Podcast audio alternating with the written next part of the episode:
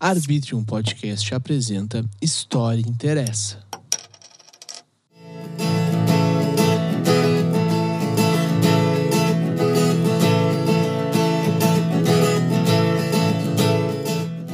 E aí, tu tá ouvindo o podcast do História Interessa, o maior podcast da minha rua.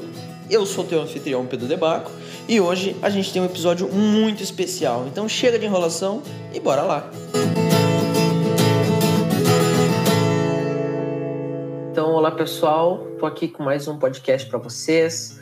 Hoje é um tema que eu adorei, que foi muito interessante. Inclusive, essa pessoa que vai participar aqui comigo, a gente já tinha conversado, já tinha me dado outras várias sugestões. A gente tinha chegado ao consenso a uma, mas aí eu descobri a pesquisa que ela fazia e aí eu fui inventar de ler e aí agora eu, se eu já odiava os Estados Unidos antes, hoje eu odeio muito mais, graças a essa pesquisa maravilhosa que ela fez. Essa pessoa querida, inteligentíssima, maravilhosíssima, uh, é a Gabriela Lesbão ela é minha colega na Universidade de La Salle, ela faz essa pesquisa, ela é muito incrível, muito querida.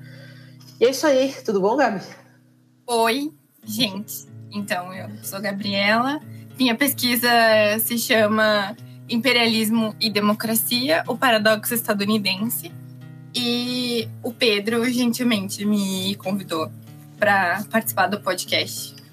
Participar de um podcast pela primeira vez, inclusive. Muito obrigada, Pedro.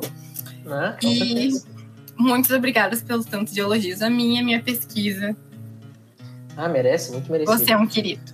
Ah, obrigado. Não, não, mas é, vai participar de outros também, viu? Porque já aquele que a gente, aquele que a gente falou que ia fazer acabou fazendo esse, vai rolar também. Não podemos Tá esquecer certo. daquele outro tema, mas não vamos espalhar aqui para a curiosidade ter que alta. não temos que dar spoiler. Fica em off. Mas, é, fica em off. Ah, Gabi, então fala um pouco assim, dá, dá um resuminho assim por cima da tua pesquisa para a gente depois entrar mais a fundo. Então, a minha pesquisa basicamente estuda o discurso de necessidade de levar democracias para outros lugares do mundo que o governo dos Estados Unidos utiliza já há muito tempo em práticas da sua política externa. Na minha pesquisa especificamente, eu foco nos anos de 1993 a 2009, que são as administrações do William Clinton e do George W. Bush. Uhum.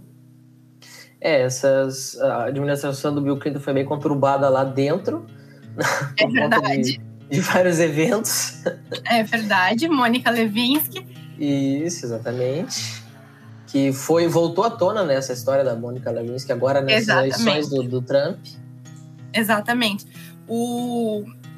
Eu não sei exatamente como é que funciona esses processos lá nos Estados Unidos, mas o Clinton chegou a sofrer um impeachment, inclusive. Ah, E- sim. Mas ele, ele continuou atuando como presidente. Eu acho que ele teve algumas limitações dentro do que o presidente pode fazer, mas ele de Uhum. fato sofreu um impeachment por causa dessa, dessa história, dessa treta com a Mônica Lewinsky. O sistema político é muito estranho. O cara sofre impeachment, mas pode continuar presidente. Ah, a não votação leva não, é direta. É, a votação não é direta. A E pode Hillary em ser 2016 teve mais voto e perdeu. Tipo, aquilo lá não faz sentido. E demora, nossa, duas semanas para sair o resultado. O que, que custa botar uma, uma urna eletrônica lá, né? Eis a democracia mais forte do mundo. É, e quando fala a maior democracia do mundo, eu penso que só é maior por causa que tem mais gente lá, né? Porque É, porque se aqui tivesse Na mais gente, aqui era maior também. não parece na prática. É, Então, né? Pois, pois é, exatamente. É muito interessante. Mas antes da gente entrar mais a fundo na pesquisa, eu acho muito interessante esse tema do intervencionismo é, americano, porque a gente vê muita coisa na internet sobre ah, os Estados Unidos têm que levar a paz, é, liberdade e democracia, e tem muito meme também, né? que qualquer país descobre que tem petróleo, os Estados Unidos já estão assim, ué, acho que esse país precisa de um pouco de liberdade e democracia. Exato. E basicamente é isso que isso tudo, né? Os Estados Unidos, opa, eu, ó, tá precisando de liberdade e democracia. Isso aí não tá muito bom pra ti. Eu acho que eu vou ter que aí te ajudar à força.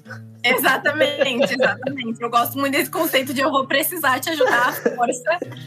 Eu acho muito interessante, porque é a cara dos Estados Unidos isso. É é, É bem- o comportamento típico deles. É, eles fazem isso desde logo depois que eles se tornaram independentes, já começou essa barbaridade aí. E eles, e, e eles reclamavam que a, que, a, que a Inglaterra fazia isso com eles. Exatamente, exatamente. É uma prática, é quase uma continuidade, desde quase sempre foi assim é. nos Estados Unidos. Sim, se, se tornou o que jurou destruir. É, exato. Ai, ai, Torneio que, que eu mais temia. Esse é o tema dos Os Estados Unidos virou o pai. Exato. Ai, ai, então, então vamos lá, Gabi. Uh, eu, quando eu li a tua, a tua pesquisa, eu fiquei muito interessado na questão dessa que tu fala da teoria da paz democrática. Então, para quem não teve o privilégio de ler a tua pesquisa, uh, pode explicar para quem está ouvindo o que, que seria a teoria da paz democrática? Tá. A teoria da paz democrática ela é basicamente uh, uma teoria que diz que democracias não entram em guerra com outras democracias. E ela funciona, assim, de um jeito básico, uh, com duas possibilidades. A primeira é a crença de que todos os estados do sistema internacional, ou seja, todos os países do mundo, uh, lidam com negociações diplomáticas e negociações internacionais contando com os mesmos valores: respeito, confiança, transparência. Então não tem por que duvidar de outro Estado, não tem por que criar um conflito com outro Estado, todo mundo está seguindo as mesmas regras. O outro modo de funcionamento da teoria da paz democrática leva mais para um lado de que tem algumas variáveis, tipo o comportamento da população daquele país, uh, é, quais são as características da elite política, que são essas pessoas que representam o país, o presidente, os deputados, os senadores, uh, as informações que os estados liberam sobre a sua situação, sobre a sua posição em conflitos, por exemplo. Ah, está acontecendo uma guerra em algum país, como é que o Brasil vai se manifestar? Como é que os Estados Unidos vai se manifestar? Será que é uma, uma, uma declaração que, que os outros estados podem confiar? Será que não é? Então, quanto mais claro um país se manter dentro do sistema internacional diante dos demais, melhor para ele em termos de evitar conflitos. Uhum. É, o, o a, atualmente o nosso país está pecando um pouco nesse quesito. Né? Exatamente, atualmente existem algumas falhas né? Tanto em termos de se posicionar, e aí quando se posiciona, só fala porcaria. é, respeito a opinião, mas é uma opinião burra. Exato. o problema com a teoria da paz democrática é que, às vezes, ela pode ser usada muito assim, conforme os interesses de um país. Por exemplo, tem muitos estudos que percebem que quando não é vantajoso, quando está acontecendo um conflito, o país A pode dizer que o país B não está sendo suficientemente democrático, não está sendo uh, suficientemente claro sobre o que está tá fazendo no sistema internacional. Uh, e aí vai usar desses instrumentos da, da teoria da paz democrática para chantagear o outro de uma forma uh, diplomática ou chantagear o outro através de uma ameaça de invasão.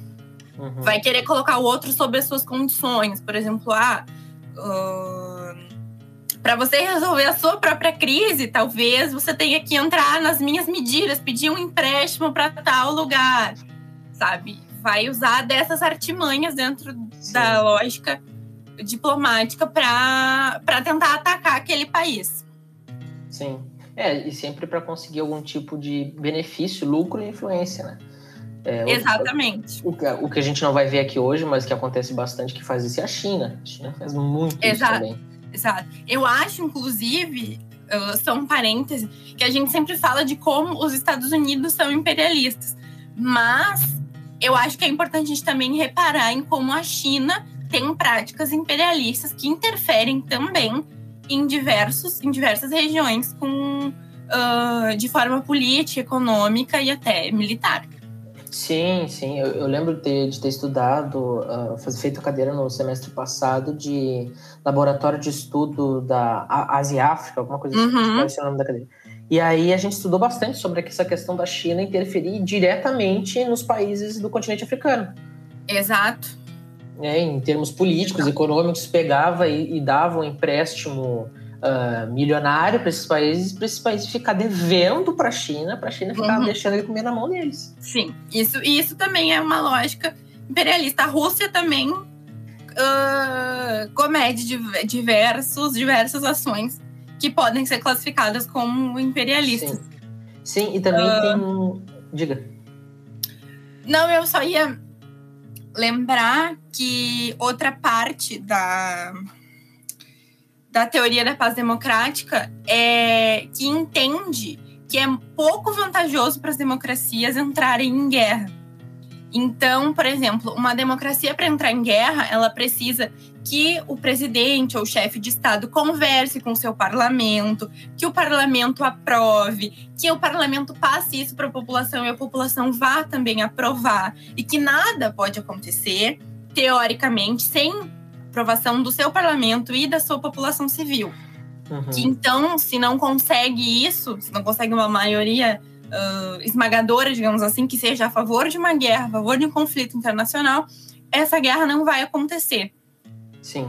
Mas na prática a gente sabe que não é bem assim que, que as é. coisas funcionam. Na teoria é, um, é para ser um processo propositalmente lento, né? Exatamente, na teoria é para ser uma coisa lenta para que não seja vantajoso. Né? Ao invés de tu se armar rapidamente para uma guerra, tu não teria como fazer isso, porque as instituições iam te parar. Sim. É, e, e, sempre me vem na cabeça a questão que também é, é fácil para esses países arrumar alguma desculpa para invadir outros países, né? Sim. E também é muito fácil alguma. Que nem a gente sempre via bastante lá em 2015, 2016, quando o Estado Islâmico estava super forte lá na Síria. Qualquer coisa, qualquer atentado que acontecia em qualquer lugar do mundo, eles falavam: não, foi a gente. Foi a gente para dizer que. E aí era, era mais uma desculpa para, por exemplo, os Estados Unidos ir lá e bombardear a Síria.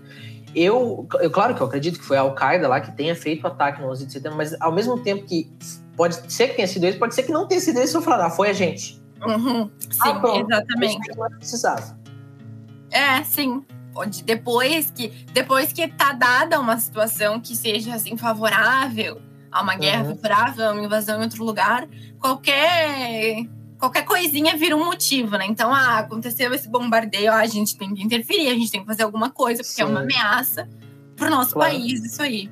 Sim, um, e um grupo terrorista, ele sempre vai querer assumir responsabilidade por um atentado. Ah, aconteceu um atentado, não sei onde. Não, foi nós, olha só como nós é grande, Sim. olha só, a gente tá... E a gente é, pensa, ah, é? É tu mesmo? Ah, então tá. É, uma demonstração de força, né? Querendo ou não, de poder. Sim, de, sim. De é, eu lembro de, de ter, ter, visto isso na, tua pesquisa, desse, desses processos que são impostos para ser, claro que em teoria, mais difícil de, de um país entrar na guerra, mas é, nem sempre, né? Na real, na maioria das vezes, a teoria é uma coisa e na prática é Sim. outros 500, é o calor do momento, digamos assim. É. é. muito mais fácil de tu entrar na guerra de verdade do que se tu for seguir todos aqueles passinhos que as instituições te dão, né? Sim, sim. Mas é isso. Uh, é uma, é, na verdade, é uma. Existe uma divisão bem grande assim, entre as pessoas que enxergam essas falhas da teoria de, da paz democrática e de pessoas que acreditam que ela funciona perfeitamente. Sim. Mas, mas, por exemplo, se a gente for pensar nas ditaduras da, da América Latina, uh, não, não, não vale a teoria da paz democrática, porque o Brasil, na época do golpe militar, foi um país invadido, né? Era um país uh, que tinha um presidente eleito democraticamente e foi uh, e sofreu um golpe por interferência dos Estados Unidos, uh, das, das, suas próprias forças armadas, mas financiadas por movimentos estadunidenses, financiadas por empresas pelo uhum. governo estadunidense. Sim. O Chile é. também. É, e também tem, tem toda essa questão de, de, conflitos internos também, porque tem aquela coisa, né, do que a gente, acho que até, acho que tá na aula da, da, da, da Tati, né, da, de, era laboratório? De, não, é, nossa, me fugiu o nome da cadeira agora. Esqueci o nome da cadeira. é... é... que ela tava falando sobre o imperialismo que os Estados Unidos fazem e tal, que é aquela coisa de que, que quer ter domínio, mas não quer parecer que tá lá se metendo. Assim. Exatamente. É Exato. tudo por é debaixo dos panos. Exato. Isso é uma coisa que mudou também do, do, imperialismo que a gente conhece, porque quando se fala de imperialismo, se pensa lá na África, na Ásia, né? Naquela época do início do século XX, a colonização e tudo Sim. mais. Depois da, depois da Primeira Guerra e tudo, né? E ainda depois da Segunda ainda existiam colônias. Uh, mas, e aí daquela coisa de um país vai para outro território, uma potência europeia vai para outro território, coloca sua bandeira e diz: esse pedaço de terra é meu, então esse país, essa região agora é minha.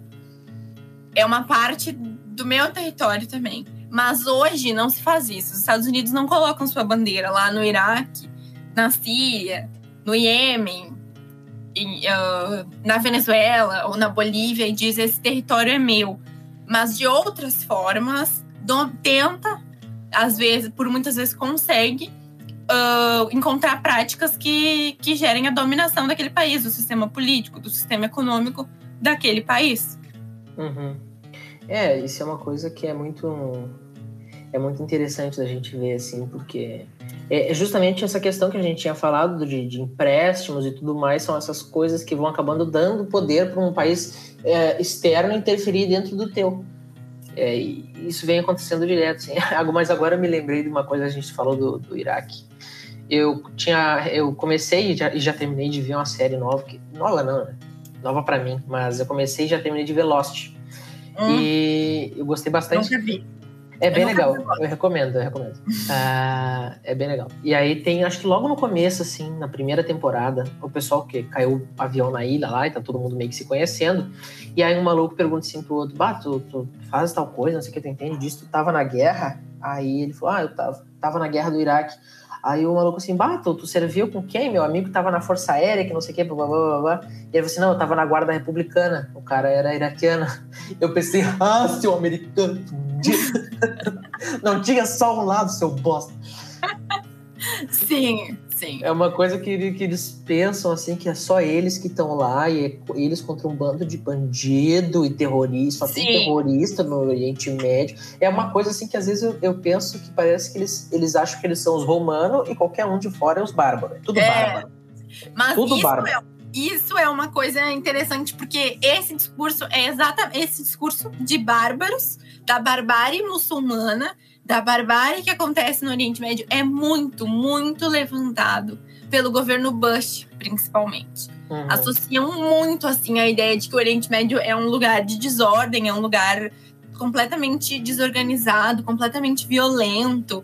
Uh, uma coisa que eu pontuo muito assim é que os Estados Unidos não pensam, esses governos que eu pesquiso, Clinton e o Bush, não pensam em políticas de gênero nem em formas de igualdade uh, no mercado de trabalho ou, ou mesmo em relação ao trabalho doméstico para mulheres. Mas no momento em que serve, sempre colocam as mulheres iraquianas, as mulheres muçulmanas como reféns, como uhum. vítimas uhum. daquela sociedade, como uhum. uh, completamente sem liberdade. Sim. Colocam as crianças também, criam uma imagem de fome das crianças para justificar para sua população que a sua população também, a população estadunidense, uh, precisa ser a favor de salvar aquele povo. Então precisa estar ao lado de um governo que quer fazer uma benesse, digamos assim, quer é. salvar é. aquela população os Estados Unidos e seu complexo de Messias, né? Exa exatamente, é totalmente um complexo messiânico, assim, de, de dizer nós temos esse. Um, tem um termo para isso que é missão civilizadora. Hum, sim. Que é levar exatamente a civilização para essa população bárbara, para essas pessoas, ou aproximar essas pessoas que vivem num local bárbaro do sim. que é a civilização, que seria um modelo de vida ocidental, como se esse tivesse sido desde sempre o único modelo possível de vida em sociedade. Sim, isso aí é, a Roma fez, a Europa fez no século XV para frente, e, eu, ele, e os Estados Unidos continuam fazendo até hoje. Exato, exato. O, o livro que eu li, inclusive, para fazer a pesquisa, ele é, se chama Impérios, uhum. do Mankler, que é um autor Uh, eu não sei se ele é britânico ou se ele é alemão, mas o livro estava em, em, inglês. Uhum. E ele começa o livro dele já lá no Império Romano, dizendo: olha, esse império funcionava dessa forma e dessa forma, e serviu para muitos outros tentativas de impérios uh, pegarem essas características do Império Romano e colocarem na sua política. E, e os Estados Unidos, que é um país que ele classifica com, como um país que tenta formar um império, ainda que não diga para as pessoas que a sua intenção é ser um império, mas quer dominar os outros países próximos de si, também tem muitas referências do, que, do que fazia Roma no, na sua época imperial. Sim, ah, essa é uma discussão muito interessante. E também, como a gente disse, tu falou da história das mulheres, papapá, eles só mencionam quando convém, mas quando, é, quando não fazer nada dá lucro, eles não fazem nada. Um Exatamente. que eu posso dar, que é uma coisa que eu acompanho, eu gosto de Fórmula 1. E aí, agora na Fórmula 1 vai ter uma corrida na Arábia Saudita. Uhum. A Arábia Saudita a gente conhece que é um país que não tem muitos direitos, direitos principalmente para as mulheres. E um slogan que a Fórmula 1 estava usando ano passado é We Race as One. Nós corremos como um. Uhum. Ah, e, e, com a bandeira com arco-íris e não sei o que, papapá. E aí os caras agora vão fazer uma corrida lá. A corrida tem mais curva que a, a, pista tem mais curva que direito para as pessoas lá naquele país. Só que, só que, claro, dá um caminhão de dinheiro pros caras. Claro. Aí, aí tudo bem, aí eu perdoo. É uma coisa que eu, que eu digo também. Uh, que muitos países sofrem denúncias de uh, violar direitos humanos, violar direitos de mulheres, de crianças, de, de outra, populações de outras etnias que vivem no território do país. Mas quando convém um acordo comercial com um país, como faz os Estados Unidos com a Arábia Saudita, não importa se eles têm milhares de denúncias de direitos humanos, entendeu? Ou, por exemplo, na época do, do Clinton, uh, eles tinham muitas relações com a Nigéria. E a. Nigéria, na época, estava sendo muito denunciada por relações uh, com tráfico de diamantes, de minérios, de coisa assim, de ter muito, de ter muita violação de direitos humanos. E aí um jornalista perguntou para o Clinton, então, por que se os Estados Unidos ficavam tão preocupados com direitos humanos, por que, que eles continuavam próximos de um país como a Nigéria, que estava sendo tão denunciado? E aí o Clinton disse não, mas porque pra, a gente acredita que a gente se aproximando desses países, eles vão entrar, eles vão querer uh, não violar direitos humanos, eles vão querer melhorar essa situação. E claro que nunca melhorou, não só a Nigéria, diversos países. A China, na época. Do, a China até hoje, e na época do Clinton, na década de 90, tinha muitas denúncias também. Inclusive porque aconteceram uns protestos e várias pessoas foram presas e tal. E aí até o Clinton fez uma propaganda contra a China, falou, ah, a China prende as pessoas, não sei o quê. Mas era lucrativo estar próximo da China, então não podia se afastar. E aí vinham essas perguntas nas, nas conferências de imprensa e era sempre essa resposta. Não, porque a gente está tentando fazer eles mudarem. Mas é claro que não, estava fazendo enquanto, enquanto é lucrativo. Sim, perfeito. Não, e tu falou também da, da, da, da fala do, do Clinton, eu lembrei da, da fala do Biden essa semana, que ele falou que o Putin era um assassino, aí o Putin falou: é, é precisa de um assassino para reconhecer o outro. Né? Exatamente. É. Eu não Coisas gosto de é nenhum dos dois, mas essa troca foi maravilhosa. Coisas que é melhor nem comentar no... pra falar dos outros, assim, melhor. Ai, ai, ai. Mas é, não, olha, o Biden querer falar que o Putin é um assassino é muita hipocrisia, né? Porque uma semana de governo já tava descendo de bomba na Síria.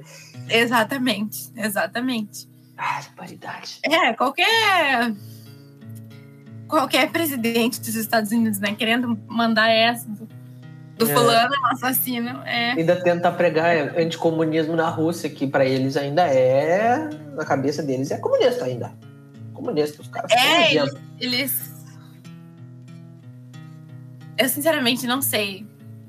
Eu fico. Eu sempre penso assim, às vezes. Eu não penso muito na Rússia, mas quando eu penso na Rússia, eu sempre fico pensando como é que um país que passou por tanta coisa hoje é o que é.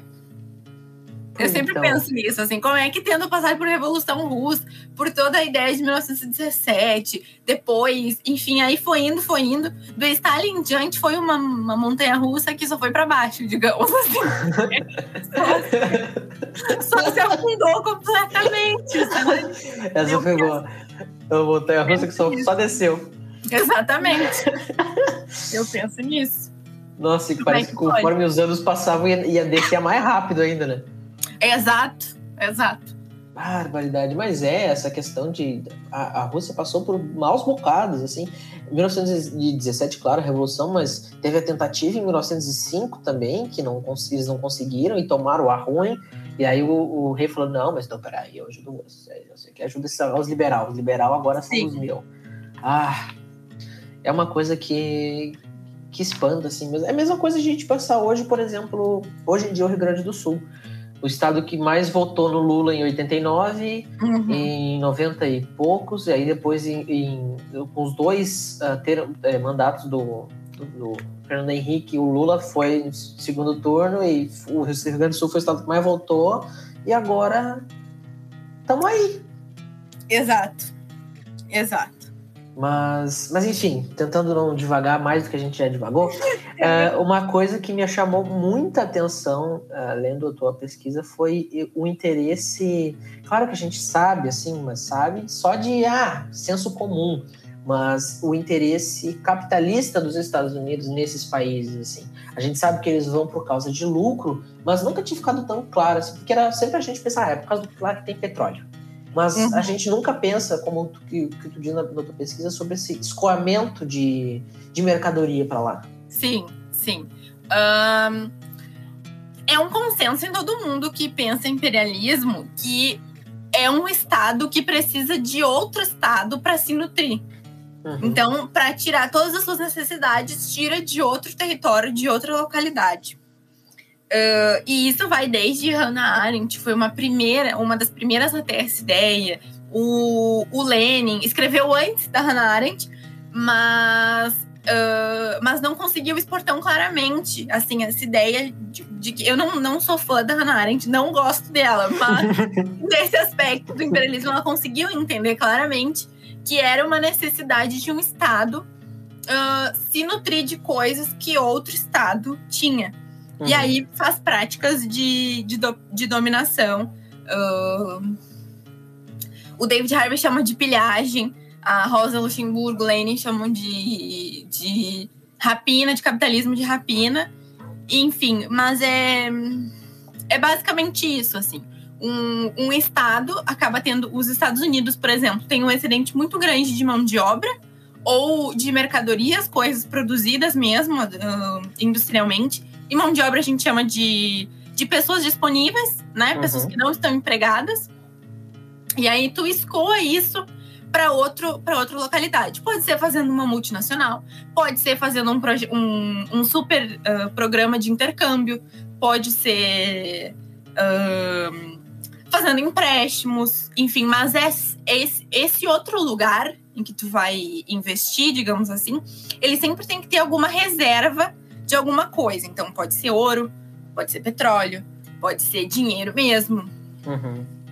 E aí cria essa relação de que tu tá tentando escoar a tua produção para outro lugar que vai consumir aquilo que sobrou da tua produção. E tu vai estar tá sempre se beneficiando dessa, dessa relação que se cria. Sim. Às vezes, pode acontecer de criar um ciclo vicioso, que daí se chama de subimperialismo que é mais ou menos uma, o que a, o Brasil fez muitas vezes, isso que a gente chama de uma ajuda, de uma integração do Brasil com a América Latina, com a África, às vezes também pode ser entendida como imperialismo, que é o Brasil querendo se impor nessas localidades. Uhum. Né? E, mas é um, é um ciclo que vai acontecendo. Então, vem dos Estados Unidos para o Brasil, vai do Brasil para a África, e assim, e assim vai indo. Às vezes, e por que que isso acontece? Por que, que é preciso mandar a produção para outro lugar? Para evitar uma grande crise de desvalorização. Uhum. E a gente sabe que já aconteceu. Por exemplo, a crise uhum. de 1929 é uma grande crise de desvalorização. A crise de 2008, ela entra um pouco com outras lógicas, porque ela tem muito a ver também com uma ideia de capital financeiro, assim, uma ideia que é do banco, de um dinheiro meio virtual, uma coisa assim. Uhum. Mas ela ela também é uma crise de excesso de produção, de excesso de circulação de dinheiro, uma coisa que acaba como se fosse uma superinflação, digamos assim, né? Uma coisa que acaba circulando, mas não tem muito que fim dá para isso, e aí vai desvalorizando. Sim. É, justamente o que eu tinha Sim, é justamente o que eu tinha pensado, assim, né? É, é, é eles, eles podem ter a desculpa de que estão fazendo isso para evitar uma grande crise do capitalismo, né? Porque eles Exato. têm muita oferta e não tem tanta demanda quanto eles, o, o, quanto eles ofertam, né? Mas uma coisa também que o David Harvey aponta que eu acho muito importante é de se pensar em como as economias desses países, de países como os Estados Unidos, estão ligadas a uma necessidade uh, de guerra mesmo, uma necessidade bélica, de, de ter uh, armamento suficiente para conseguir dominar outro país. Uhum. Porque a, a, prosperidade, vamos dizer assim, a, uh, o sucesso da classe média dos Estados Unidos é que os Estados Unidos continuem mantendo a, o seu modo imperialista diante dos outros. Porque senão não vai conseguir manter o consumo da classe média estadunidense.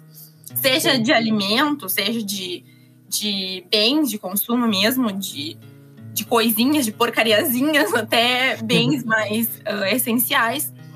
Não dá para manter o modo de vida da população estadunidense se não for dessa forma, pilhando os outros países, tirando recursos naturais e não só o petróleo foi muito importante e continua sendo muito importante. Mas hoje a gente pode ver que não é só petróleo. A água, por exemplo, já está sendo um recurso muito. Ah, sim. Muito visado. Uh, minérios também estão sendo recursos muito visados. Então, tá virando uma espécie de roubo, uma espécie de pilhagem de recursos naturais de um outro de um país para os Estados Unidos, entendeu? Ou para a Europa, que também, a China, enfim.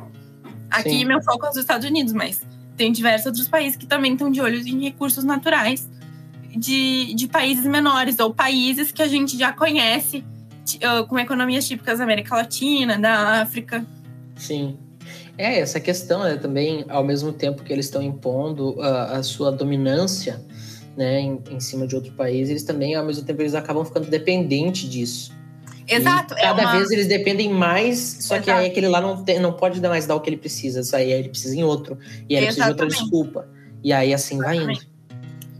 Exato. Para mudar esse estilo, essa espécie de estrutura que se criou, precisa mudar completamente o, o, o, modo como a população. Que ontem a gente falou sobre. Não, não sei se tu, che, se tu chegou a ler o texto que a gente tinha que ler para aula mas eu acho que a Patrícia até comentou na nossa aula que é a cidadania estadunidense virou uma espécie de poder de consumo. Não é mais quais, quais tipos de serviços o Estado pode me oferecer. Se pode me oferecer um plano de saúde, se pode me oferecer uh, educação gratuita, alimentação por um preço uh, minimamente decente. Não, virou assim: se eu posso comprar, então eu sou um cidadão. E uhum. quem não pode, quem não tem condições, não, talvez não esteja fazendo o suficiente para ser um cidadão do meu país. É, eu vi algumas entrevistas com as pessoas na rua lá nos Estados Unidos e perguntando assim o que, que eles achavam de. Uh, ah, me fugiu agora a palavra. O é, plano de saúde, tipo SUS, assim, para eles, uhum. saúde universal. É, eles falam Universal Healthcare. Ah, o uh, que, que eles achavam disso? E, cara, me espantou o tanto de gente falando que não queria porque isso é coisa de, óbvio, né, comunista, uhum. e, e que. E aí o cara perguntou assim pra mulher, tá, mas por que que tu não quer? Ah, porque daí vai todo mundo poder ter e não sei o quê, quem quer, quem quer poder pagar um melhor, não sei o que. Ele falou assim, mas isso não quer, isso não quer dizer que tu não vai poder ter o teu plano de saúde se tu quiser pagar. Tu pode pagar e ter um plano de saúde melhor. Não, mas daí todo mundo vai ter e não, não, é, não tem que ser assim. Então, para aquela mulher, quem não tem dinheiro não merece nada. Tem que Exatamente. morrer, porque não tem dinheiro. Exatamente. Eu não sei se tu já viu uma dinâmica que é uma pessoa tem uma banquinha com um bolo. E aí tem uns cinco pratinhos assim, e as pessoas estadunidenses têm que dividir o bolo. Aí um, um pratinho tem, ai, ah, educação gratuita, o outro tem saúde para todos, outro tem, ah, sei lá, impostos, outro tem, tipo, poupança, uma coisa assim, sabe? Tipo, bem de consumo para mim, coisas assim. E a, as pessoas, às vezes, colocando tudo, o bolo inteiro, assim, tipo, ai, poupança, uh, meus bens de consumo, coisas desse tipo, colocando, às vezes, sei lá, um micro pedacinho em saúde, e daí perguntando por quê, né? Mas por que, que você escolheu isso? Por que, que não escolheu? E é exatamente ah, essa lógica de, ai, mas ou porque uh, pode, pode. Se for, se tu disser que é uma coisa para todas as pessoas, vai acabar faltando, tipo, a lógica de que aí tem menos para mim se tiver uhum. os outros. Uh, ou porque é uma coisa de, de gente que não quer trabalhar, de gente que, que não quer se empenhar pelo país, toda uma, uma lógica assim. Eu vi uma, uma, uma, dinâmica semelhante, só que acho que era com tipo copo d'água, alguma coisa assim, eram alguns copos, e aí uhum. perguntavam para as pessoas com o que, que elas acham que o dinheiro que o governo é, gasta é utilizado. E aí tinha educação, segurança, é, segurança não nacional, né? Tipo, a polícia, uhum. essas coisas. Então, segurança, educação, saúde e aí o exército. E ela falou, são só esses quatro. E aí vocês têm que encher. Aí teve gente que botou tudo igual, teve gente que botou um pouco mais aqui. e aí Sim. o cara falou, tá, agora eu vou mostrar pra vocês como é que acontece. Daí era o copo de, do exército cheio até quase a boca uhum. e uma gotinha em cada um, assim. Sim. Que o que eles gastam com o exército todo é ano muito é assustador. É muito dinheiro. Eu não sei uh, precisar o quanto, assim. Mas eu posso dizer, por exemplo, que o, o Clinton, durante o governo dele, aumentou em bilhões, bilhões de dólares de um ano para o outro e aumentando. E houve, eu acho que um projeto de deputados para diminuir o orçamento do exército. E o, o Clinton, um democrata, disse que não ia fazer isso, que a defesa da nação era uma coisa muito importante. E nesse, nesse mesmo discurso aí aumentou para bilhões a mais hum, o investimento em programas criados para recrutar cada vez mais pessoas de diferentes idades e em material e, e licenças e aumento de salário e tudo mais para militares. Os Estados Unidos, ano passado, 2020, gastou com o exército uh, 721,5 bilhões de dólares. Credo é, bilhões, 700 bilhões de dólares. Cara, eu fico espantado. Sim. É, cara, e, e, tu vê a, a, população falando sobre o que, que eles acham. Eles acham que eles estão defendendo. Eles vão lá atacar os caras porque eles estão defendendo a segurança do o próprio país. Mano, Sim. tu realmente acha que os malucos do Iraque vão vir para os Estados Unidos atacar vocês? Exato. Tem é certeza? Uma... Exatamente. Parece que eles tentam, ao mesmo tempo que eles tentam é, impor a sua, a sua superioridade, eles estão tentando se botar no papel de vítima. É, é, é, é, é um discurso bem usado, assim. É, é, o nacionalismo, às vezes, uh, tem muitos liberais, às vezes, na imprensa brasileira, que criticam o nacionalismo de alguns países latino-americanos. Mas os Estados Unidos têm um nacionalismo muito exacerbado. As pessoas são, elas amam aquele projeto de nação, uhum. a pátria em que elas vivem. As pessoas. Uh, eu diria até assim, praticamente todo o público. Por mais que existam, uh, exista um lado muito progressista nos Estados Unidos, não dá para negar que existem as pessoas uh, os refugiados, as pessoas que, que são imigrantes, existem as pessoas negras, mas existe essa ideia de que a América é é para as pessoas, sabe? É a terra da liberdade, uhum. mas então tem que ampliar essa terra da liberdade uh, para o maior número de pessoas possíveis. Mas é um problema, porque essa terra da liberdade, ela essencialmente é criada a partir de, da exploração de outros lugares, de outros países e tudo mais. E cercear a liberdade dos outros, não é? E de cercear a liberdade dos outros. Então, uh, então é uma espécie de contradição assim que existe, porque a população estadunidense realmente.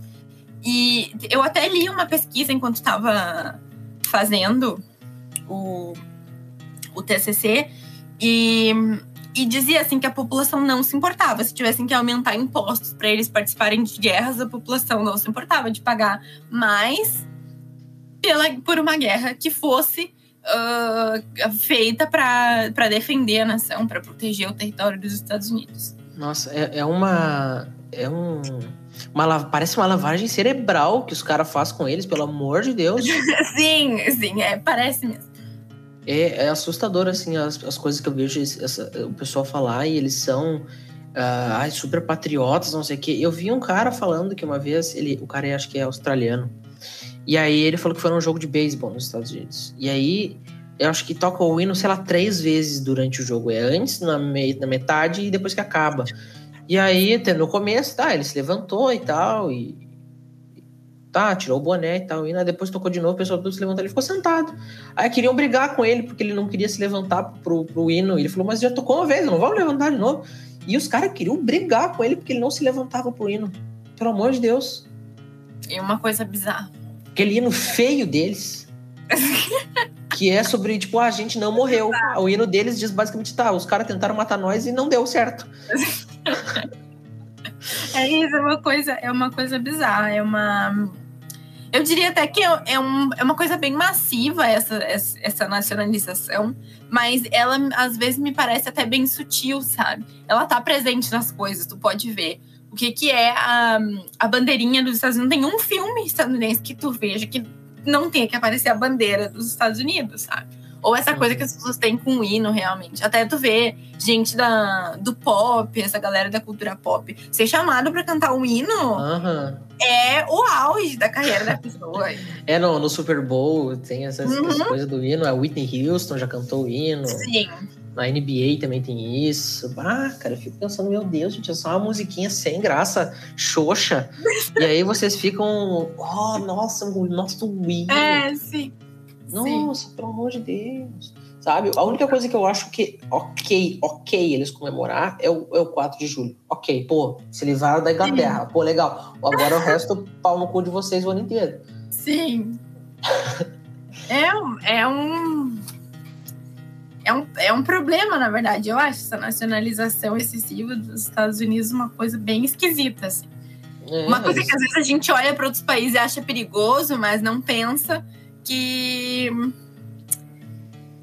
que existe um lugar que faz isso e pode ser tão perigoso quanto nota-se pela invasão do do do Capitólio, né? Ah, com certeza. E também não vai acontecer nada com quem invadiu, não vai acontecer nada. não, que não. É, mas essa coisa assim que fala, a gente fala assim, ah, por exemplo, gente que estuda mais, a pessoal da história, pessoal principalmente que é de esquerda, fala assim, pô, nossa, odeio os Estados Unidos, puta merda. Que país nojento. E aí as pessoas falam, ah, mas a população não é assim. A população, a população acha que é melhor que todo mundo, todo o resto do mundo. Eles Sim. acham que o país deles é melhor, que a população deles é melhor, que é tudo melhor. Lá não existe homofobia, lá não existe racismo, lá não existe sexismo, lá não existe nada de ruim. Lá é tudo maravilhoso, todo, todo dia as pessoas tomam refrigerante debaixo do arco-íris, tirando suas moedinhas do caldeirão de ouro, e vai Sim. todo dormindo meio feliz com o super-homem. Ah, e falar em super-homem, agora me lembrei de um negócio que saiu de uma revista uma revista, eu acho que foi de uma marca de, de modelo, alguma coisa assim. E aí fala modelos do mundo inteiro. E aí pediram assim: ah, tiveste com uma roupa que é tradição do teu país, assim, cultura, o que representa a cultura do teu país. Uhum. E aí os países, os, os, caras dos países africanos com umas roupas bonitas, assim, da, da sua a, da, da, ancestralidade, e aí do México, aquelas roupas parecidas, da, da, lembra assim, da, das civilizações que tiveram toda a América Latina, aí do ah. Brasil era um gaúcho, o gaúcho botou a pilcha lá, coisa inventada, né? Mas tudo bem, essa não é a graça, que eu, não é só o que eu quero tirar, tudo bem, golão. Mas.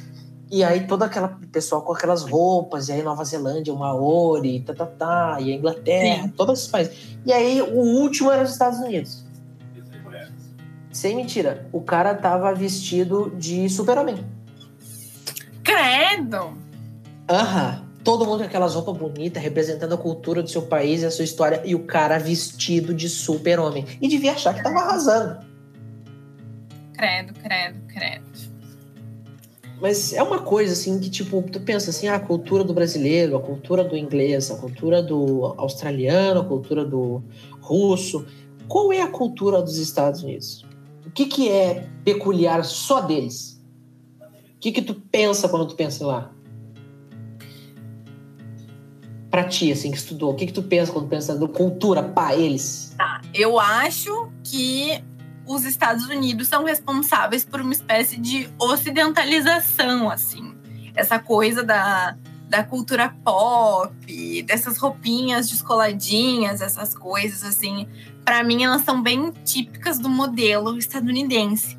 Agora, hum, eu acho Eu acho muito difícil dizer assim que é uma coisa típica, porque É, uma coisa típica pode ser uma coisa indígena dos Estados Unidos, mas houve um genocídio indígena muito grande. E É. para além disso, para além de genocídio indígena enorme, de quase acabar com a ma- grandíssima maioria da população indígena estadunidense, ah, de silenciar totalmente, sabe? Fingir que isso nem, nem, nem existe. é. E, e também ahn, a cultura negra dos Estados Unidos. Eu acho que eu acho que se pudesse a gente deveria se, se voltar para isso, assim, o blues, o Sim. jazz, são coisas que eu não gosto de blues nem de jazz, mas são coisas ah, que para mim são bem características assim Uhum. da, da cultura estadunidense.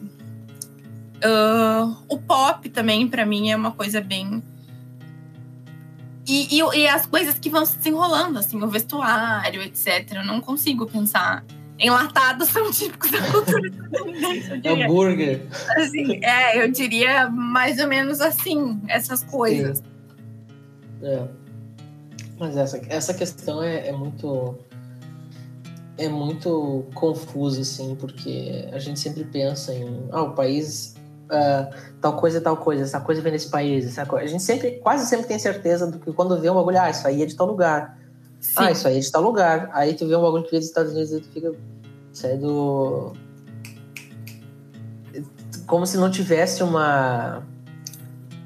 Uma referência, assim, de saber exatamente de onde é que tal coisa veio. Mas isso pode Eu- também se dar por, por conta da. justamente desse imperialismo deles, né? Que eles jogam as coisas deles pro mundo Sim. inteiro. Eu acho, eu acho que é duas coisas, assim. Eu acho que é uma espécie de onipresença dos Estados Unidos, porque eles vendem muito. Ah, eu diria que uma coisa típica dos Estados Unidos é essa coisa, assim, no estilo família feliz, compramos coisinhas, Ah, vamos. A Way of Life. Isso, é bem esse American Way of Life, assim, a gente se diverte nos finais de semana, ah, Uhum. de vez em quando não temos dinheiro, mas, mas depois tudo se acerta, essa, essa, essa historinha, assim. Sim. Mas eu acho que, voltando um pouco, eu acho que parece que eles é uma coisa um pouco onipresente, assim. Às vezes a gente tem tudo que a gente ouve, tudo que a gente se veste como uma coisa natural, sabe? E talvez esse modo de vida que a gente tem, ele já seja meio que uma importação de, de outra localidade, sabe? Então talvez esse essa cultura meio ocidentalizada, assim, ela tem uma grande influência dos Estados Unidos. E aí pareça que ela é meio onipresente, ao mesmo tempo que parece que eles são universais, que eles não têm nenhum jeito típico deles. Pode ser que eles tenham incutido na gente o jeito típico de ser estadunidense, sabe? Sim. Através de muitos meios de filme, de, de livro, de, de todos os tipos de, É, essa exportação da cultura deles é um negócio muito forte. É o Uhum. filme que a gente vê, a série que a gente assiste, a música Sim. que a gente ouve, é o É. telefone que a gente usa, é a roupa Uhum. que a gente usa, é, é quase tudo. E aí a gente percebe no que a gente justamente estava falando antes, que é essa expansão de dominância para poder escoar a mercadoria. Sim, volta exatamente. Justamente nesse ponto. Exatamente. É uma é uma forma de vender o estilo de vida deles, de querer que as pessoas, de fazer as pessoas quererem acreditarem que aquele é o estilo de vida que cabe a todo mundo. Ah, eu acho que isso fica bem evidente no tanto de gente que quer ir morar nos Estados Unidos, sabe? Gente Uhum. tipo, ai, ah, de Cuba, de, sei lá, de Porto Rico, do Panamá, de todos os lugares da América Latina, a gente que tem essa coisa mas ao mesmo tempo não entende que se existe um grande problema dentro do seu país, não é por, por azar, sabe? É porque os Estados Unidos têm um enorme interesse, tem um enorme interesse também. Sim. E em, em querer ah, expor, ai, tem tanta gente querendo vir para o nosso país, para esse É, modo de. porque a gente é maravilhoso. Exato. É. Mas eu não sei, porque, porque também são super xenofóbicos, entendeu? Não, não Sim. acolhem as pessoas, prendem as crianças em jaulas.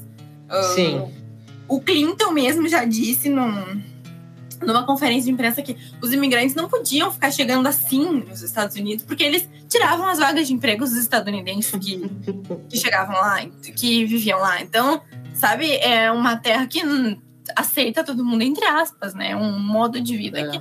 Aceitam tanto que tem um muro que separa a fronteira. Exatamente. E tu- eu, eu lembro do pessoal tudo fazendo alarde. Ai, que o Trump vai fazer um muro, o Trump vai fazer. Mano, já tinha um muro antes do Trump. As pessoas não lembram, foi, o- foi, foi, foi o Clinton que fez o muro, não foi? Eu, eu não sei bem quem. Se eu não Quem? me engano, foi ele que mandou fazer o muro. Mas eu sei que o Clinton ah, investiu muito assim nessa política de proibir imigrantes. Foi até uma época que. Assim, cada um conta a história de um jeito, né? Mas, tipo, Uhum. Cuba tinha uns problemas com autorizar as pessoas a saírem para ir para os Estados Unidos. E aí os Estados Unidos faziam muita pressão em cima disso. E aí o Fidel Castro lançou um assim, então tá, então vou deixar todo mundo que quer sair de Cuba, pode sair agora, assim, pode ir quando quiser. Eu quero ver como é que vocês vão receber essas pessoas. E não deu outra. O, o Clinton colocou um- uma medida eu não me lembro qual era a classificação dessa medida, acho que era uma proclamação dizendo que Cuba tinha que dar conta dessas pessoas que estavam saindo, porque o governo dos Estados Unidos não ia cuidar de refugiados de outros países que chegassem ali. E aí, e aí ficou assim, né? Foi uma coisa, uma coisa engraçada, assim, porque Sim. primeiro pressionavam, pressionavam o governo cubano para dizer, não, estão cerceando a liberdade dessas pessoas. E quando o governo cubano resolveu, não, então pode mandar todo mundo, eu já não tô nem aí não podia ir, queria que o governo cubano cuidasse daquelas pessoas que estavam ali chegando ilegalmente. Ai, ai. Eu só imagino o Fidel pensando, ué, ué, não queria? Exatamente. Ai, nossa, cara, os Estados Unidos, assim, ó, tem várias vezes que eu penso, cara, que piada. Exatamente. Que piada. Sabe? Eles pedem as coisas e aí quando os bagulho acontecem, eles ficam, não, mas não, não era isso aí que eu quis dizer. É bem assim. Ai, nossa senhora. Ah. Mas tem mais alguma coisa que tu quer adicionar sobre a tua pesquisa, Gabi?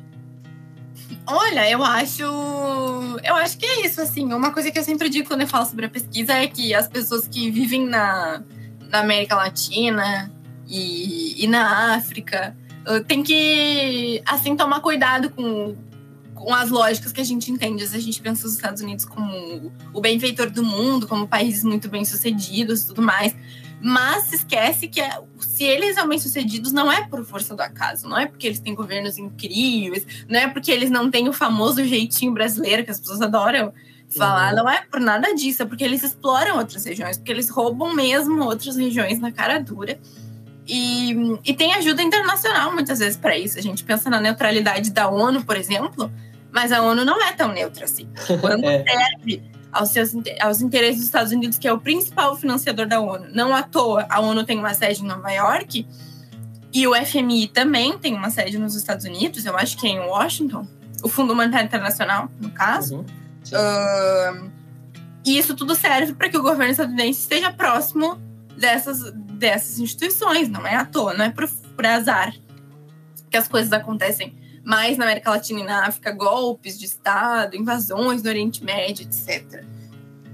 É isso, os, os tiranos não, não são só da América Latina, não são só da África. Eles também, É. podem ser governos eleitos pelos próprios estadunidenses. É, também aquela coisa, todo mundo gosta de ai, autoritarismo e, e mandando e desmandando. Ai, os, os, os comunistas, a União Soviética, Uhum. isso, a China, aquilo. Mano, os Estados Unidos fazem, só que eles escondem o que eles fazem.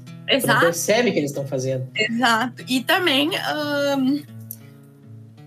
não o, o, o capitalismo esse que faz os Estados Unidos pilharem o resto do mundo, ele não, ele não surgiu de um processo democrático, ele surgiu de um genocídio, ele surgiu da escravidão, ele surge Uhum. dessas coisas de, de roubar a água dos outros, de querer interferir na floresta dos outros, todo mundo dizendo, ai, o Biden preocupado com a Amazônia. Eu quero ver que preocupação que ele tem. O país que destruiu praticamente todas as florestas, que grande preocupação que ele deve ter na Amazônia.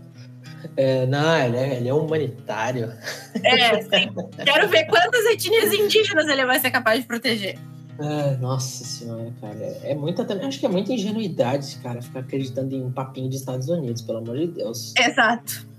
É Exato. muita ingenuidade. Mas, como tu disse, eu acho que é isso. Ah, gostei muito de ter essa conversa contigo, foi muito, acho que foi muito produtiva e é, acho que quem ouviu também agora odeia um pouquinho mais os Estados Unidos, que é sempre objetivo. Uh, é isso aí, fico muito feliz que a gente tenha conversado. Agradecer a, quem, a todos que ouviram aqui o podcast. A Gabriela com certeza vai participar de mais episódios, pode escrever. Nossa, tem, tem, muita, tem muita coisa que a gente pode ainda conversar, muita coisa interessante sobre assuntos do, do mundo inteiro. E, e é isso, Gabi. Eu amei participar, fiquei super animada, fiquei empolgadíssima. Acho que até deu para ver. Enfim. e vou querer participar demais, então obrigada por me chamar. Não, que é isso. A é minha, isso. minha obrigação. Pessoa inteligente dessa aí tem que, tem que ter espaço para poder falar. Então, é isso, pessoal. Obrigado a todos. Tenham uma ótima semana, fim de semana, que seja quando vocês estejam ouvindo isso. Fiquem bem, se cuidem, cuidem dos seus pais, seus avós. Se vacinem assim que der, pelo amor de Deus, vacinem. Usem PFF2. Usem PFF2. Chamem o Bolsonaro de genocida no Twitter. e é isso aí, meus lindos. Muito obrigado a quem ouviu e um beijinho.